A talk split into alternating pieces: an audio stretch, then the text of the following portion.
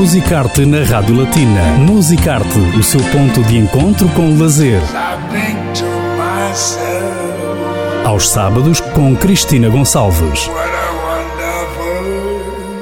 Viaje com a Rádio Latina através dos monumentos, museus, música, teatro, literatura e cinema no Luxemburgo. Musicarte na Rádio Latina. Musicarte agora em destaque a literatura na língua de Camões. Daqui a pouco vamos estar à conversa com o músico, cantor, professor e também escritor João Miguel Reboredo, que está de regresso com mais uma obra literária que será apresentada na próxima segunda-feira, dia 25, no Centro Cultural Português Camões, no Luxemburgo. Mas os pormenores já a seguir com o autor de um empreendedor da diáspora, João Miguel Reboredo. Boa tarde. Muito boa tarde. Bem-vindo ao Musicarte. Muito obrigado pelo convite. É um prazer.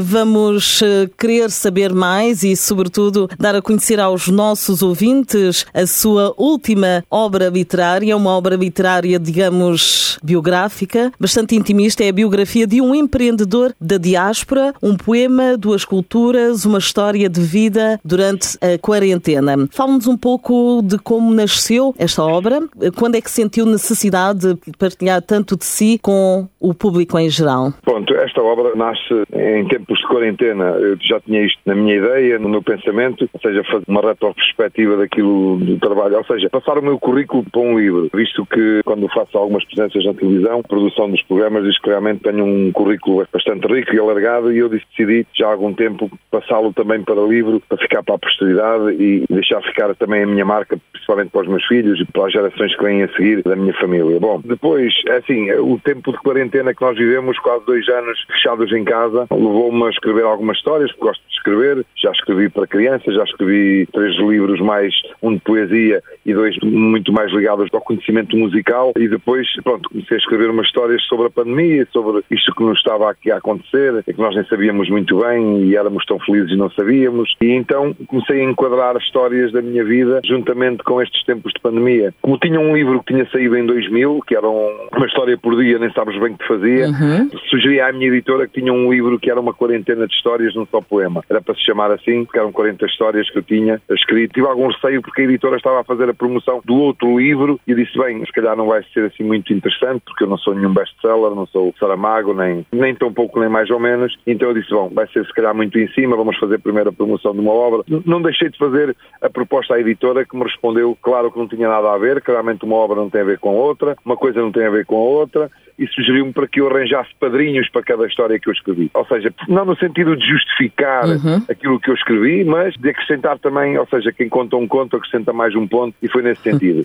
E daí convidei cerca de 190 pessoas. Portanto, estamos onde... a falar de quanto tempo de preparação? Porque é um, um trabalho ano... bastante minucioso e moroso. Foi um ano, ou seja, o que é que acontece? Foi um ano, e diz ah, num ano escreve-se assim um livro com 500 páginas. É assim, é que foi um ano todos os dias em casa, praticamente, não é? Sim. Uma pessoa pode escrever durante um ano, mas escreve uma vez por mês, e um livro que está a construir uns 4 ou 5 anos para construir um livro. Neste caso, em tempo de pandemia, num ano eu consegui construir, ou seja, pôr as ideias em prática e, e juntar muitas histórias que já tinha escritas também, juntá-las e fazer um enquadramento para que nascesse este livro. Tive bastante tempo para o fazer, porque estava todos os dias em casa, não podíamos sair de casa, tínhamos recolher obrigatório e tudo mais, então foi isso que aconteceu. Sendo que ficou algo por dizer, tendo em conta que o, o seu percurso, que é bastante vasto e diversificado Sim, também. Já fica alguma coisa por dizer, porque realmente, desde que acabei o livro no, no final do ano de 2000, que acabei a última história foi foi mesmo no dia 30 de dezembro que eu escrevi. Já há mais histórias para escrever, já há mais coisas para contar, já há coisas boas que aconteceram, já há coisas más que me aconteceram também. Não conto só as coisas boas, uhum. também conto as coisas más, mesmo até que eu preconizei. E realmente já aconteceram coisas, pronto, é, é a nossa vida. Acontecem-nos coisas boas, acontecem-nos coisas más, e eu não poderia deixar de falar de, de tudo já que é uma biografia, ainda para mais, até se devia chamar uma autobiografia porque Sim. eu que escrevi. Mas eu entendi com a editora que devia ficar assim e a editora também não se opôs a isso, então deixamos ficar essa palavra. E temos então, como estava a dizer, 173 pessoas que justificaram, ou seja, que apadrinharam as histórias que estão espalhadas pelo livro inteiro, contributos muito, muito, muito, muito credíveis, sem distorcer a mensagem de cada pessoa que escrever. Umas pessoas falaram bem, outras nem por isso, mas não deixei de, de publicar tudo aquilo que as pessoas escreveram. Foi o meu convite, eu convidei as pessoas para o poderem fazer. Ou seja, enviava uma história para cada para a pessoa que eu achava que havia apadrinhar aquela história, ou para várias pessoas, e depois que essas pessoas faziam um comentário sobre o que estava a acontecer, a pandemia, e sobre a história que eu enviei, que também falava sobre uma história da minha vida, uma história qualquer da minha vida, pronto, e as pessoas foram participando. Curiosamente, também participaram bastantes luxemburgueses, daí a ideia de fazer um livro bilingue, porque a segunda parte uhum. do título do livro, que é um poema de culture, uma história de vie en quarantaine, por causa disso, ou seja, temos cerca de 70 páginas do livro, 80 páginas, penso até, 80 páginas que estão traduzidas para francês, para quê? Para que realmente as pessoas que participaram, os luxemburgueses e franceses e italianos que participaram também no livro, pudessem também estar ligados pela língua francesa à obra, pronto, e foi essa a ideia, no fundo foi essa a ideia. E qual foi o principal objetivo? Já tinha essa ideia, não é? Mas durante a quarentena essa ideia tomou forma, mas pretende passar uma mensagem com esta obra tão intimista, tão pessoal? A mensagem que se pretende passar é assim, é também do trabalho, do bom trabalho que tenho feito desde que me conheço, sempre estive ligado muito à causa, à educação, sempre fui uma pessoa muito ligada à educação, sempre gostei de ser treinador, árbitro, depois de ter sido jogador, sempre depois ligado à formação, depois fui para o ensino quase assim para aquelas, não era isso que eu queria. Estando ligado também sempre à música, desde os oito anos comecei com o solfejo e com formação em trompete e tudo mais, depois passei para a guitarra, mas acho que realmente a minha vida já merecia um livro, ou seja, a minha vida dava um livro, como se costuma dizer, e pronto, e decidi também dar a conhecer ao público algumas atropelias e algumas, algumas atividades que nós fazíamos no nosso tempo da nossa infância, uma década, ou seja, estamos a falar de coisas de uma década de 80, pessoal que nasceu em 70, eu nasci em 75, 86, mas tivemos ali uma década de 80, inícios ou meados da década de 90, com tropelias e brincadeiras que não lembravam nem ao diabo, que vão ficar para a posteridade. Um dia mais tarde, quem pegar neste livro vai se retratar também, porque realmente todos tocamos às campainhas, todos fugimos. Exato, e que bons uh, tempos. E que bons tempos, exatamente, não tínhamos as Playstations, ou seja, as nossas corridas na Playstation era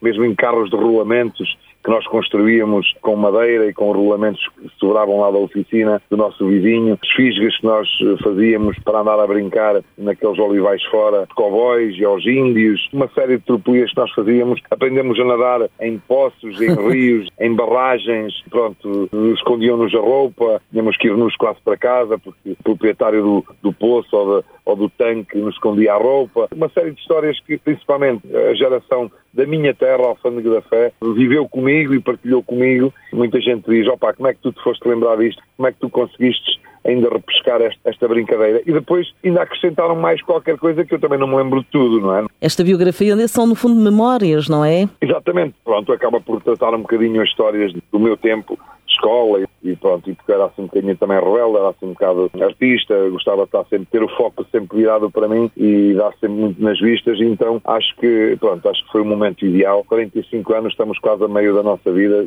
segundo as estatísticas da esperança de vida, estamos, já passei um bocadinho meio até da, da esperança de vida, por isso acho que foi a altura ideal para o fazer, pronto. E já são sete anos aqui a trabalhar no Luxemburgo, acho que também espelha bem, por isso é que falo da diáspora, considero-me claro. mesmo, mesmo um empreendedor da diáspora, porque não é fácil fácil aquilo que eu consegui aqui no Luxemburgo e deixe-me dizê-lo sozinho, não é? Porque realmente os apoios têm sido muito, muito escassos muito poucos eu dizia isto na televisão, agora quando estive na Praça da Alegria, na RTP, e passo a publicidade. Agora, assim, toda a gente nos chama e, nos, e pedem que venham pessoas assim para o estrangeiro e para divulgar a língua portuguesa e tal, mas depois quando aparece assim alguém que dá muito rapidamente nas vistas e faz um trabalho sério, com humildade, com rigor, com muita transparência, as coisas não são bem assim como às vezes as pessoas começam a pintar no início, não é? E depois começamos a ser assim um bocado encostados e a tirarem-nos pedras para o caminho, que eu adoro, sinceramente, vou ser muito muito sincero consigo, Ana. Adoro este tipo de pedras que me atiram para o caminho, sabe porquê? Porque consigo construir uma fortaleza com essas pedras fantásticas. Acho que tenho construído. Acho que tenho um grande castelo que me rodeia, que realmente eh, já me vacinou contra este tipo de coisas. O remédio, eu já encontrei a chave para o sucesso, é continuar a trabalhar. Claro, Nada o impede de continuar e é assim que deve ser sempre em frente. O resultado agora é esta biografia de um empreendedor da diáspora, um poema de culture e une histoire de vie en quarantaine que será apresentado na próxima segunda-feira no Centro Cultural Português Camões, na cidade de Luxemburgo, a partir das 18 horas. Contará também com a presença do embaixador de Portugal, António Gamito, em representação da secretária de Estado das Comunidades Portuguesas, do presidente da Câmara de Alfândega da Fé, Eduardo Tavares, também do professor José Lopes e Tosé Santos, vocalista dos Perfumes. Será então este,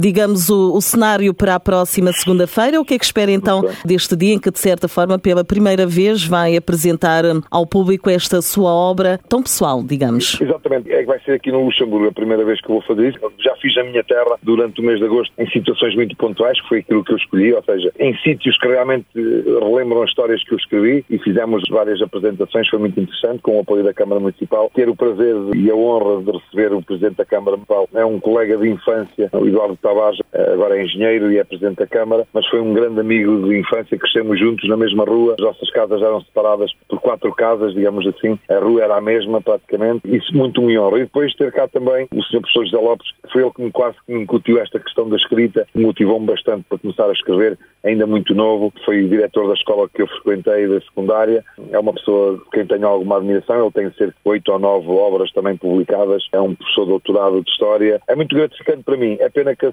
Ciência Estar atestada não pode estar, porque penso que está no Brasil ainda nessa altura, mas eh, pronto, tem, tem o senhor embaixador que irá representar muito bem e muito me eh, congratulo com essa presença. Depois, também dizer que realmente vai ser, juntamente com o livro, vem um tema, ou seja, um poema que eu escrevi que foi musicado também pelo Tosé Santos, faz parte uh, integral do livro, tem um QR Code que as pessoas, quando comprarem o livro, podem descarregar o tema que fala também sobre um bocadinho sobre a imigração e sobre as saudades que nos deixa Portugal quando temos que vir, principalmente quando temos que ir trabalhar, e a ansiedade que temos quando nunca mais chegam as férias do verão para regressarmos outra vez à nossa terra natal e desfrutar do sol e dos amigos. Pronto, é esta a particularidade. Lá estaremos na segunda-feira para fazer a apresentação aqui no Luxemburgo. Deixe-me só dizer que irei fazer a apresentação no dia anterior no Culture Shop, que é em Alarange, que é um centro cultural, para um público mais específico, que é o público, ou seja, da escola de música que eu dirijo, e é para os pais e para os alunos alunos uh, diretamente e aproveitamos para fazer um concerto de abertura do ano letivo.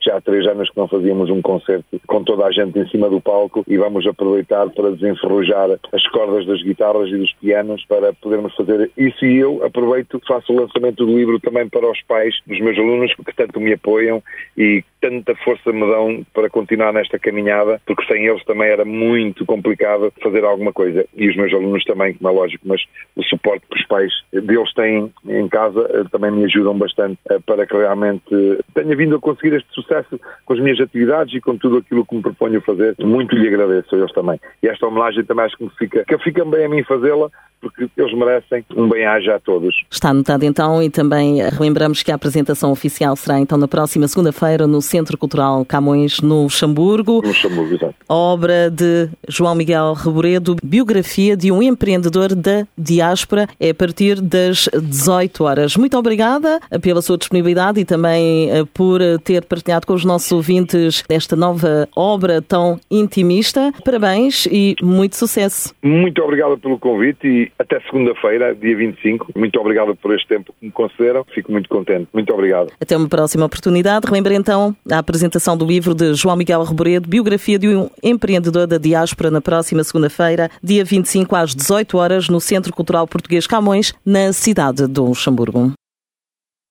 Musicarte